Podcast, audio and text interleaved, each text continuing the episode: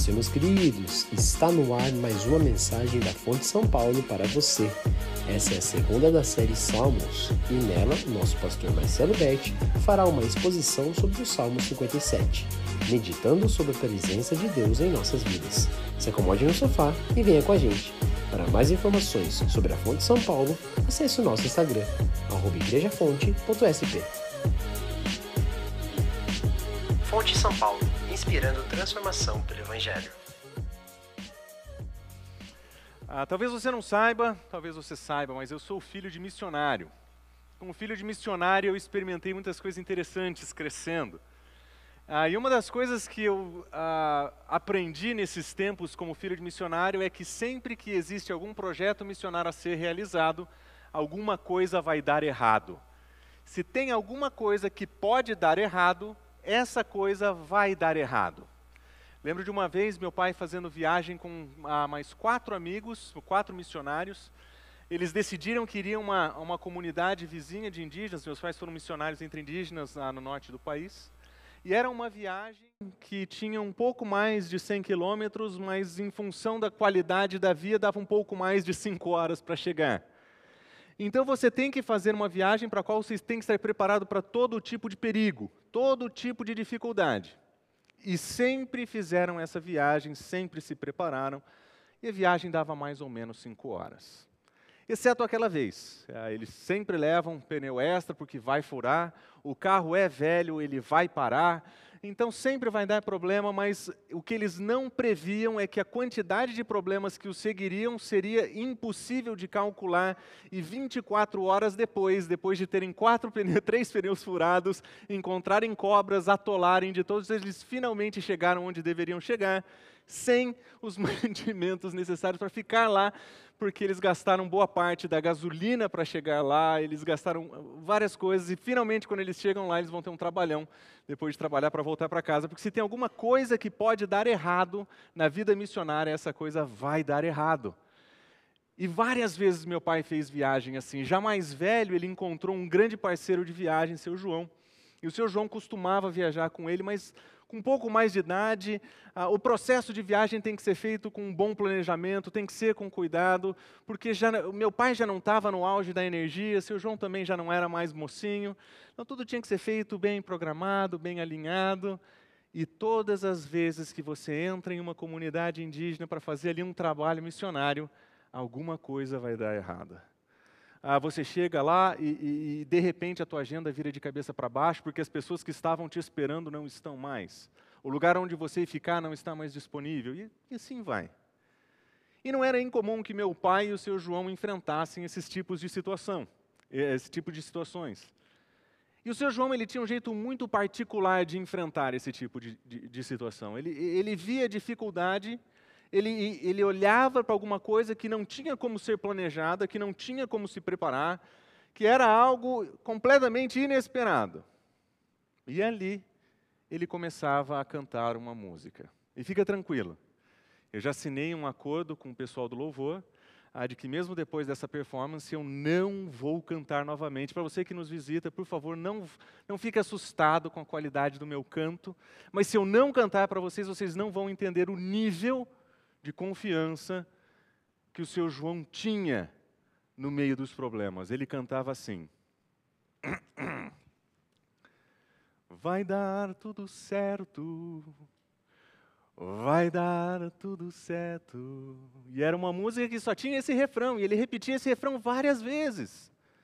Nós não sabíamos para onde iríamos, vai dar tudo certo, vai dar tudo certo. E o que era muito interessante na devoção do seu João, que para ele dar certo, não era que as coisas aconteceriam como ele gostaria. Vai dar tudo certo para ele era a confiança de que o Deus que o tinha levado ele até aquele lugar, era o Deus que naquele lugar ia fazer com que a vontade dele fosse cumprida e ali ia dar tudo certo.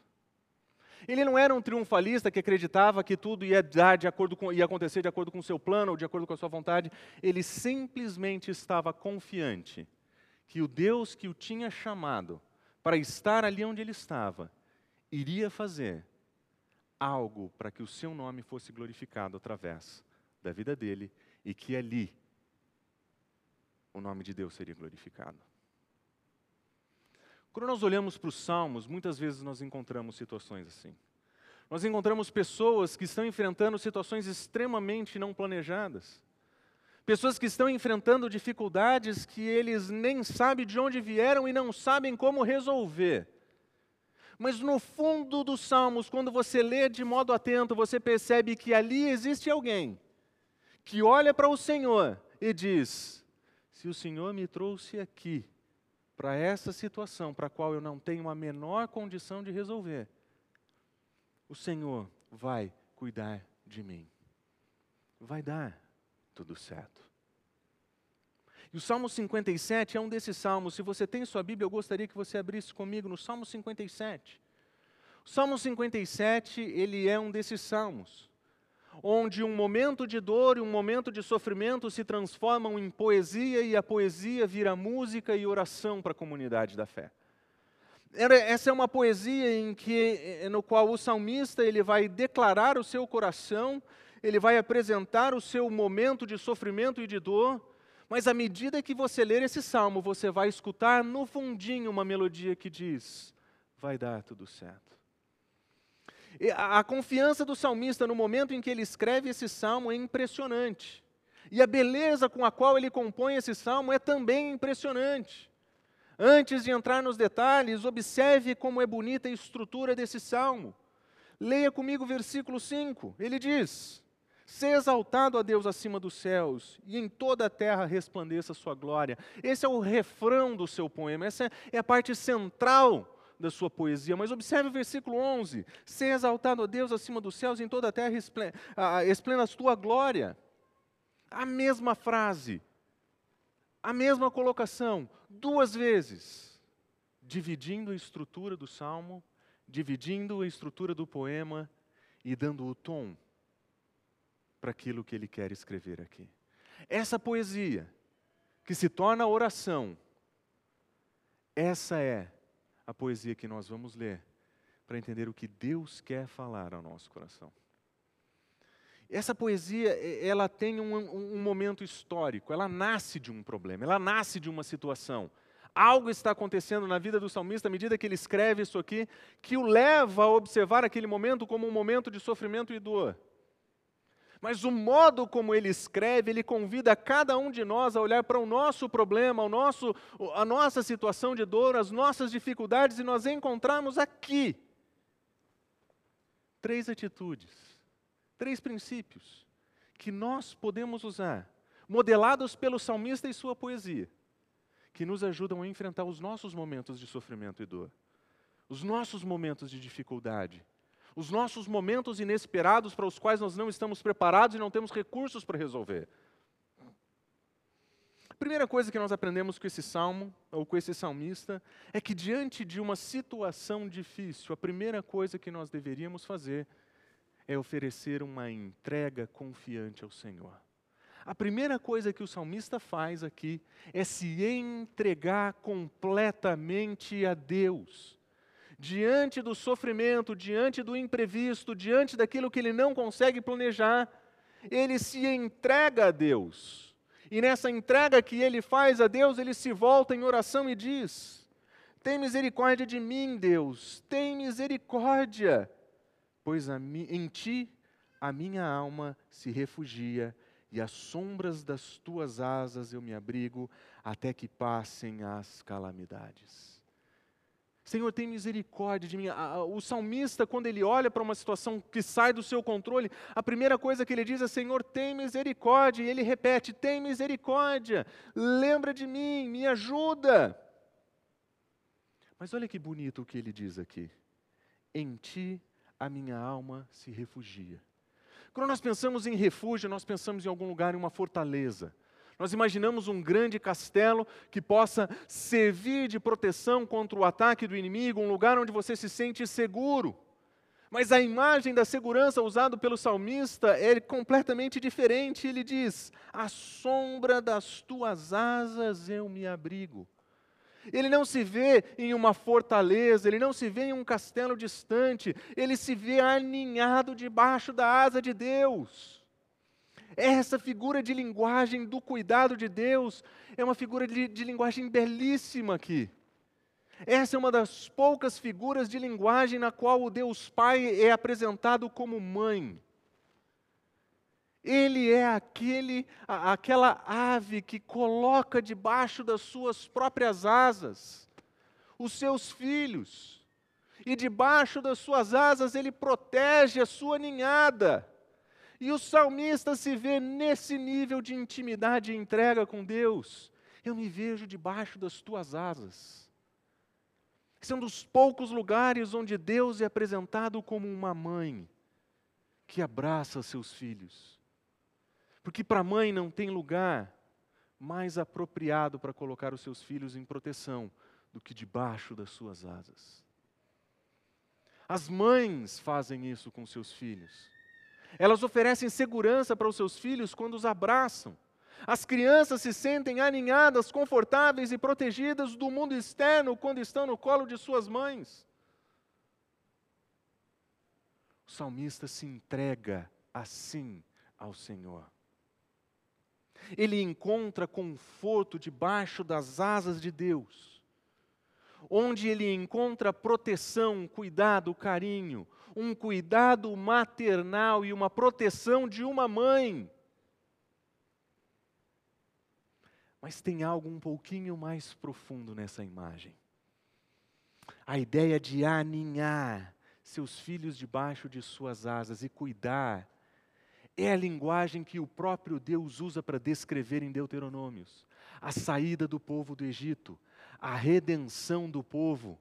Deus olha para o povo e diz: Agora eu vou proteger vocês aqui debaixo das minhas asas vocês caminharão. Vocês vão entrar na terra que eu prometi, mas nós vamos fazer isso juntos e vocês vão comigo debaixo da minha proteção. A imagem de um Deus que protege o seu povo, que cuida do seu povo, como uma ave que protege os seus filhotes. Essa é a imagem que o próprio Deus usa para falar a respeito do cuidado que ele tem com o seu povo, quando ele lhes oferece redenção. Num momento de dificuldade, de entrega, o salmista ele volta para o conforto, para o cuidado do próprio Deus, mas ele não faz isso como quem procura um ombro para chorar. Ele faz isso como quem lembra da fundação da sua salvação. Ele lembra de Deus como seu redentor, o seu libertador. Deus ele é libertador. E porque Deus é libertador, ele sabe que Deus é o único que o pode livrar desse momento o único que o pode salvar dessa situação difícil que ele enfrenta. E ali ele se entrega como um filhote se entrega à sua mãe, ou como um santo se entrega ao seu redentor. E essas duas imagens usadas aqui, ou, ou, esses dois sentidos usados ou percebidos na imagem usada aqui, demonstram que essa entrega do salmista ela era fundamentada no amor redentor que Deus tem pelo seu povo. Ele olha para a situação externa ele se assusta, ele não tem o que fazer, mas ele sabe que Deus é fortaleza, fundamento para a sua vida e para a sua fé. E ele diz: À sombra das tuas asas eu me, eu me abrigo até que passem as calamidades. Quais eram as calamidades que ele passava aqui? Nós já vamos observar para elas. E nós vamos perceber que a imagem da calamidade, ela era extremamente ameaçadora para aquele que encontra refúgio debaixo da, da asa de uma mãe, afinal de contas, os seus opositores são descritos como leões. Mas a palavra calamidade usada aqui é uma palavra extremamente abrangente. No Antigo Testamento, Jó passa por calamidade, é a mesma palavra que o descreve. Uma pessoa que perde tudo, perde seus familiares, perde o seu trabalho, perde os seus negócios. Isso era uma calamidade. Mas, eventualmente, o salmista reclama de pessoas que, que, que intentam calamidade contra ele usando suas palavras. Ou seja, até mesmo ofensas pessoais verbalizadas poderiam ser calamidade. E de uma maneira muito interessante, o salmista está dizendo que a calamidade que ele enfrenta pode não ser a calamidade que nós enfrentamos. E é bem da verdade, cada um de nós, nesse momento, está enfrentando um momento distinto de calamidade. Nós estamos vivendo situações difíceis, distanciamento, mercado parado, mas a crise nos afeta cada um de modo distinto. Uns trabalharam demais, outros perderam o emprego. Seja como for, isso é calamidade. Nós não estávamos preparados para isso, nós não fomos treinados para ambientes de crise desse modo. Todos nós estamos sofrendo uma calamidade, e é aqui é que nós vemos a beleza da poesia do salmista. Que, embora ele esteja enfrentando a sua calamidade, ele escreve de um modo que nós podemos olhar para as nossas próprias dificuldades. Calamidade. E ele diz: até que passem as calamidades. Você percebe que esse aninhar-se em Deus em meio ao perigo e a, e a calamidade que ele enfrenta, ele tem um toque de confiança profunda? Existe lá no fundinho, um, em algum momento essa calamidade vai passar. Lá no fundinho nós escutamos o seu João, vai dar tudo certo. Deus vai fazer o que precisa ser feito. E enquanto isso, eu me entrego ao cuidado de Deus, o meu redentor. Ele me livrou do pecado, da morte e do juízo. Em Cristo Jesus ele me resgatou e deu vida eterna. Se ele foi capaz de entregar sua própria vida por mim, ele é capaz de cuidar de mim nesse momento de sofrimento e dificuldade. É nele que eu quero me aninhar.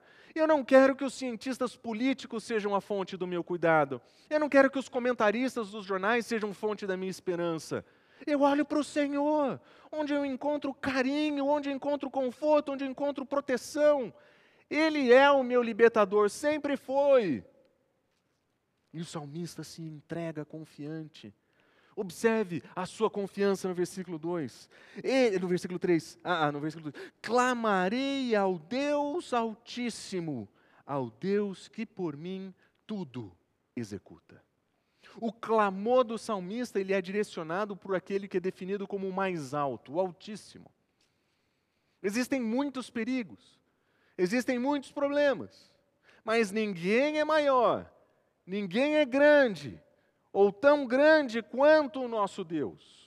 E esse Deus que é enormemente grande, que está elevado acima de todas as coisas, esse Deus que quando eu contemplo, na sua grandeza, eu começo a, ter, a, a perceber que a minha calamidade já não é mais tão grande assim. Esse Deus que é Altíssimo, Ele executa tudo por mim. O salmista sabe que não tem mais agora a questão de controle, já não tem mais planejamento, já não dá mais para resolver, não tenho condições ele se viu numa situação para a qual ele não sabe mais o que fazer. Não tem recursos suficientes, não tem tempo suficiente, a situação é terrível. Mas aninhado no colo do Redentor, ele diz: Eu clamo ao Senhor, que é maior do que tudo.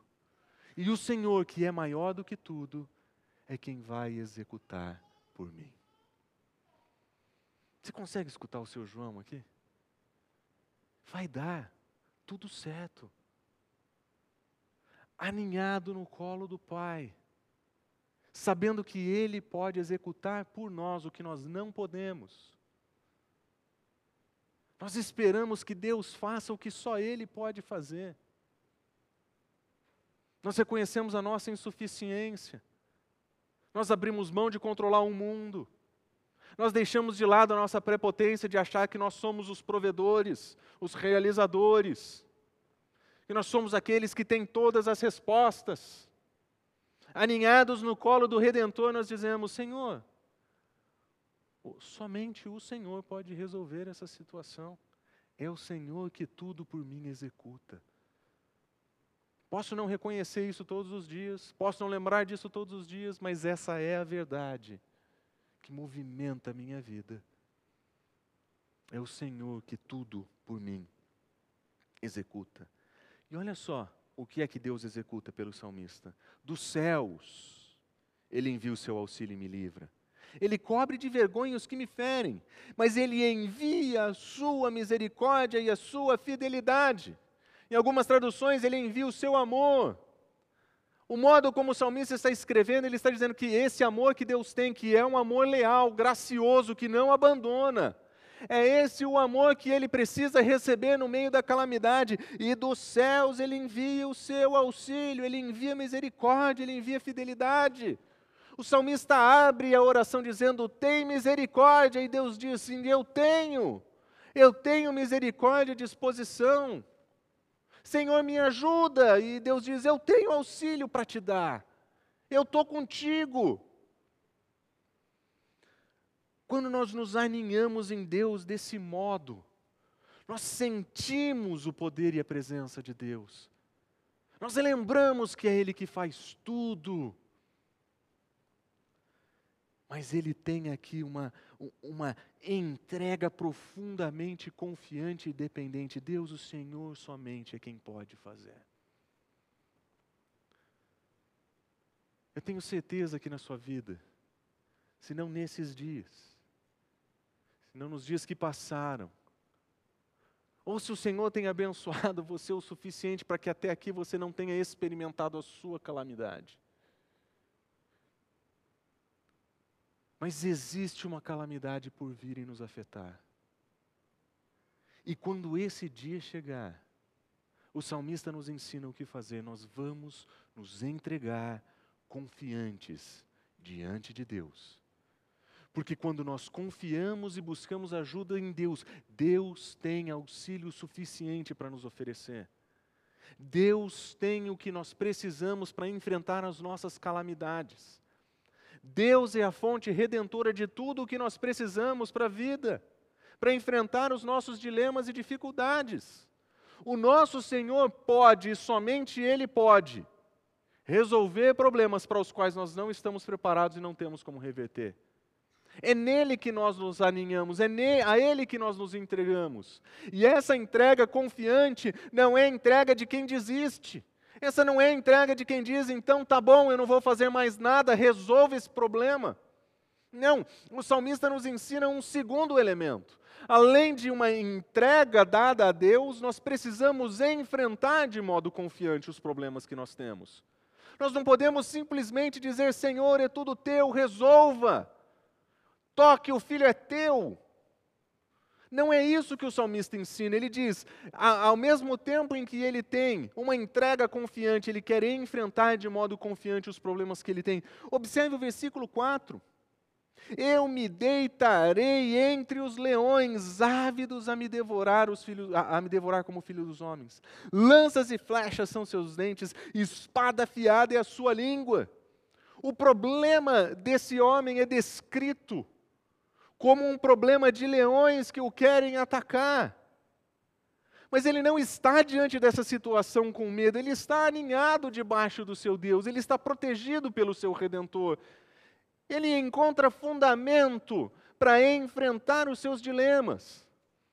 Ele diz: Eu vou me deitar entre eles como leões que querem me devorar. A imagem usada é a seguinte: a calamidade está em volta de mim, os meus opositores me querem, eles querem me derrubar. E a tradição diz que esse texto foi escrito quando Davi estava sendo perseguido por Saul. A sua vida estava literalmente em risco. Ele poderia ser, como ele diz, atacado por leões que o queriam devorar. Lanças, flechas, espada. Ele usa uma figura de linguagem para nos aproximar do seu sofrimento e da sua calamidade. Ele diz que são como leões, ele diz que esses leões estão prontos a atacá-lo. Mas a calamidade que deu origem à imagem e à poesia foi a perseguição de alguém que estava pronto para ser morto. E ali, escondido em uma caverna, com o exército do rei à porta, ali ele entrega de modo confiante a Deus. Ele não tem o que fazer, ele não tem para onde ir. Mas ele está pronto a enfrentar essa situação. Se é isso o que precisa ser feito, se essa é a minha parte, é enfrentar com a força de Deus, com o cuidado de Deus, com a orientação divina, é isso que eu vou fazer. Eu vou enfrentar, eu vou me deitar entre leões. Eles estão prontos a me devorar, mas eu vou me deitar ali, ali eu vou ficar. Note que, da mesma maneira que ele se aninha no colo de Deus, ele se deita diante dos seus opositores, tamanha sua confiança. E ali, naquele ambiente potencialmente perigoso, então ele louva e diz: Se exaltado Deus acima dos céus, e toda a terra esplenda a tua glória, que se veja a tua glória por todos os lugares. Nesse meu momento de entrega e enfrentamento, que a tua glória seja vista que as pessoas ao redor do mundo possam conhecer o Senhor, que a tua glória resplandeça aqueles que estão em volta de mim. O enfrentamento do salmista não é um enfrentamento daquele que diz eu vou resolver porque eu consigo. O enfrentamento do salmista daquele que diz Senhor, eu não posso, está nas tuas mãos, é o Senhor quem executa. Mas se o Senhor for executar, eu quero estar contigo nesse processo. Eu vou contigo nessa jornada. Eu vou enfrentar com a força que vem da tua mão, com a proteção que vem do teu braço, com o amparo que vem da tua força. Eu vou encarar isso fundamentado na redenção que o Senhor me dá, como Deus livrador que eu sei que o Senhor é. E eu não vou esperar a morte aqui.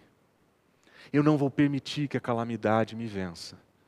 Eu não vou me entregar ao sofrimento, eu vou me entregar a Ti. E essa troca de não se entregar à calamidade, mas se entregar ao Senhor, oferece para ele algo que ele nunca achou que ia encontrar, que é força para enfrentar a sua situação de calamidade. E mesmo se entregando aos leões, ele encontra força para orar e agradecer, ser exaltado Deus. Existe adoração nesse enfrentamento. Existe uma volta ao Senhor, existe louvor. Ele sabe que é sua, da sua incapacidade. E ele sabe que se ele está enfrentando, Deus que por ele executa todas as coisas está na sua frente. Eu vou enfrentar, mas ser exaltado, Deus é o Senhor quem faz, é o Senhor quem realiza. A minha, resposta é adorar o Senhor no meio da calamidade, porque é no meio da calamidade que ele encontra isso. Mas observa, observe aqui que os problemas deles não são poucos. Versículo 6: Amaram redes aos meus passos, a minha alma está abatida, abriram uma cova diante de mim. O sofrimento desse homem é intenso. As situações externas de perseguição atacaram de tal forma a sua própria alma que ele diz, ela está abatida. A adoração que ele tem aqui não é resultado de, de uma alegria instantânea quando ele se entrega, não, ele sabe que está abatido. Aquele louvor de exaltação a Deus vem de quem sofre, no momento em que ele enfrenta os seus problemas. Mas de alguma, de alguma forma, o Senhor faz alguma coisa que aquele mal que havia sido intentado contra o salmista é devolvido contra aqueles que o intentaram, e ele diz: Mas eles mesmos caíram nela. A situação de calamidade do salmista era: eles queriam me matar, até mesmo a minha cova eles já tinham aberto. Mas o Senhor que realiza tudo por mim aquele que me ajuda no enfrentamento das minhas calamidades. Esse Deus me protegeu. A experiência do salmista com o Senhor é uma experiência de um Deus que liberta, ele, é a experiência de um Deus que cuida, é um Deus que vai à frente. E aninhado no colo do Senhor, ele segue o seu Senhor, ele enfrenta os seus problemas. E pela graça e a manifestação da misericórdia de Deus, o salmista enfrenta uma mudança de cenário. Lembra, ele tinha dito no começo: até que passem as calamidades. Ele sabia que em algum momento Deus iria fazer alguma coisa e iria virar, aquilo iria mudar. em algum momento ele tinha plena confiança de que a sua entrega confiante o permitiria enfrentar de modo confiante a situação. E o mal que tinha sido levantado contra ele, aquele mal foi transformado por Deus. Ele não diz o que Deus fez. Ele não diz o que aconteceu. Ele só diz: o mal que intentavam contra mim, o Senhor mudou de direção. É tudo o que a poesia nos ensina. Como Deus se manifestou. Será que nós vamos lembrar dos momentos da saída que Davi tem da caverna? Do momento em que ele enfrenta Saul gentilmente dizendo: Eu poderia ter feito alguma coisa contra você, mas eu não fiz. Será que ele se lembra das muitas vezes que, sendo perseguido por exército do, pelo exército do rei, ele viu e experimentou o livramento divino? Qualquer que seja a memória que tenha levado Davi a escrever isso, ele sabe que a sua calamidade era real, a presença de Deus era real e o livramento de Deus era real. Agora olha para a sua história. Olha para a sua vida e para a poesia que Deus está escrevendo nela. Quantas não foram as vezes que você se viu cercado por problemas que não tinha como resolver? E você se lembra de se aninhar ao Senhor. E na sua benevolência o Senhor te livrou. Na sua bondade e misericórdia o Senhor livrou a sua vida. E Ele fez algo inesperado, grande. E a situação de calamidade passou. Talvez você já perdeu o seu emprego na sua história. E você achou que aquilo era o fim. Você se aninhou em Deus, buscou nele a sua entrega, enfrentou os seus dilemas com ele, e o Senhor mudou o cenário. Talvez você tenha passado por outras dificuldades, talvez tenha passado por problemas familiares. Talvez você tenha enfrentado problema na sua igreja. Talvez a tranqueira do seu pastor é igual a tranqueira que está aqui, ele vai fazer alguma jacada. E você sofreu terrivelmente com isso. E você achava que ali era o fim da tua história. Mas não, você se aninhou em Deus. E na sua graça, Ele mudou aquela calamidade. Você clamou o Senhor. Ele te ouviu e enviou o auxílio dele. E se você olhar para a tua história, isso já aconteceu muitas e muitas vezes. Se você chegou até aqui hoje, eu duvido que você passou livre de dificuldades e problemas.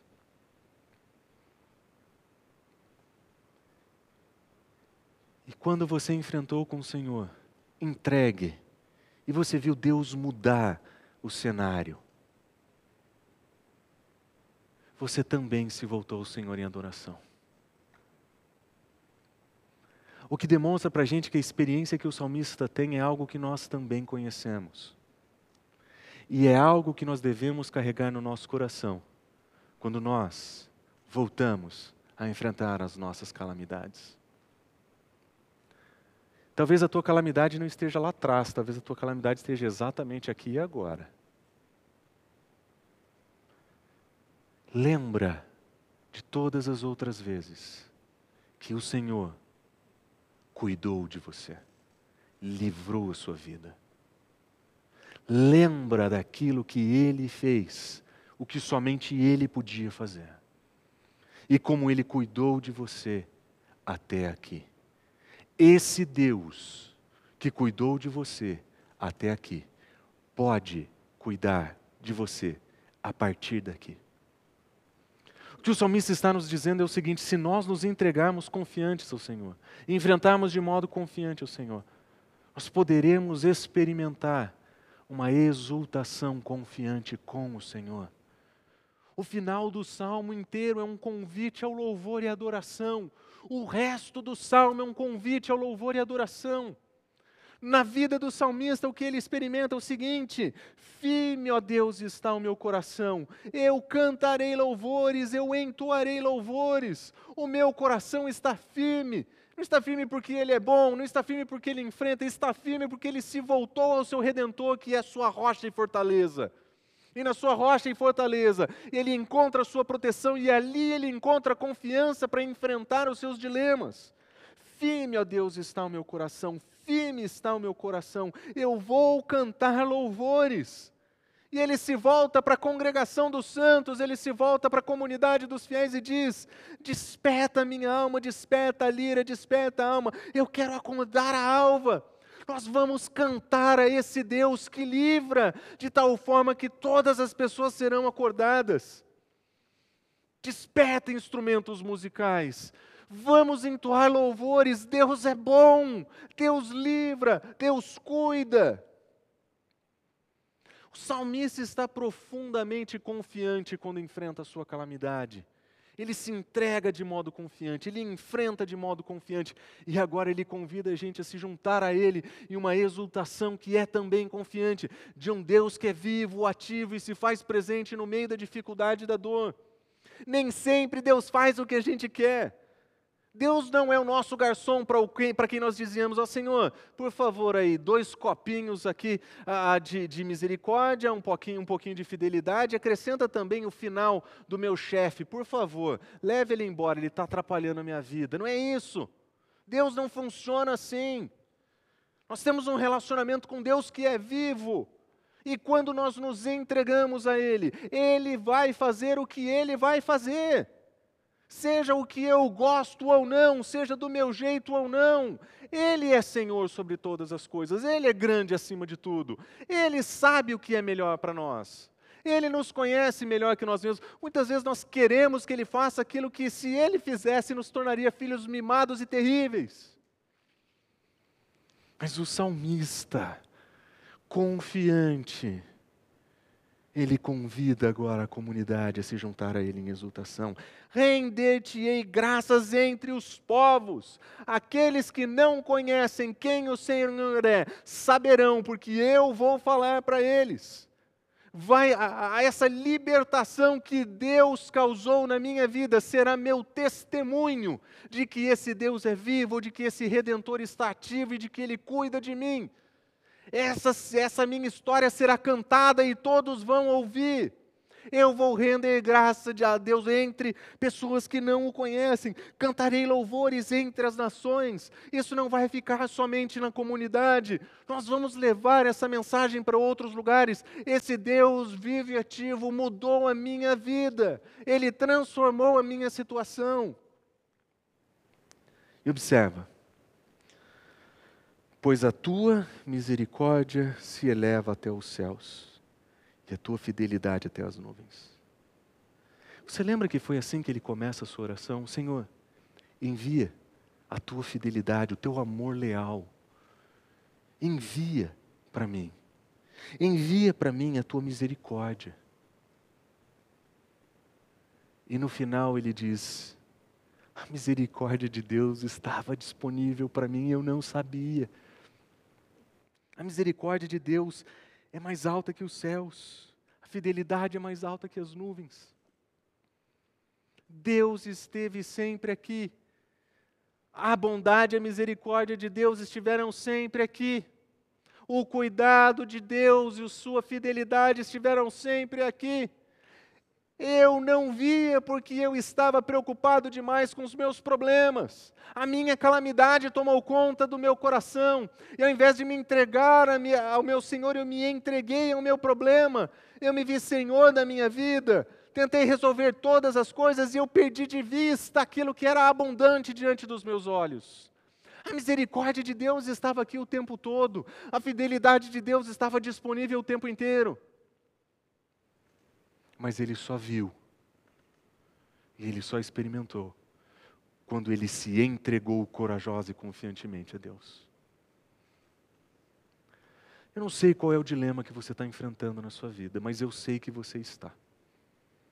Não é porque eu tenho uma bola de cristal, é porque o mundo virou de cabeça para baixo. A crise pegou você em algum lugar convite do salmista para mim e para você é que ao invés de permitir que a calamidade defina a nossa vida. Que a nossa entrega ao Deus que livra da calamidade define a nossa vida. Ele nos ensina que no meio do sofrimento, no meio do caos, a entrega ao Senhor pode nos ajudar a enfrentar de modo confiante os nossos dilemas. E quando o Senhor fizer o que Ele vai fazer, e quando o Senhor fizer o que Ele vai fazer, do jeito dele, do modo dele, no tempo dele, nós vamos exultar juntos com você. Nós vamos celebrar a libertação que Deus causou na sua vida. Porque é isso que a comunidade da fé faz. Ela celebra as, o, o livramento que Deus dá nas nossas vidas. Você consegue ouvir no final desse salmo? Vai dar tudo certo? Seu João, de uma maneira muito simples, ele traduziu a expectativa do salmista de um Deus que cuida e se manifesta. Mas eu esqueci de cantar para vocês o segundo refrão da música do seu João. E o segundo refrão da música do seu João diz tudo sobre o que é confiar em Deus. O segundo refrão dizia o seguinte: Já deu tudo certo, já deu tudo certo.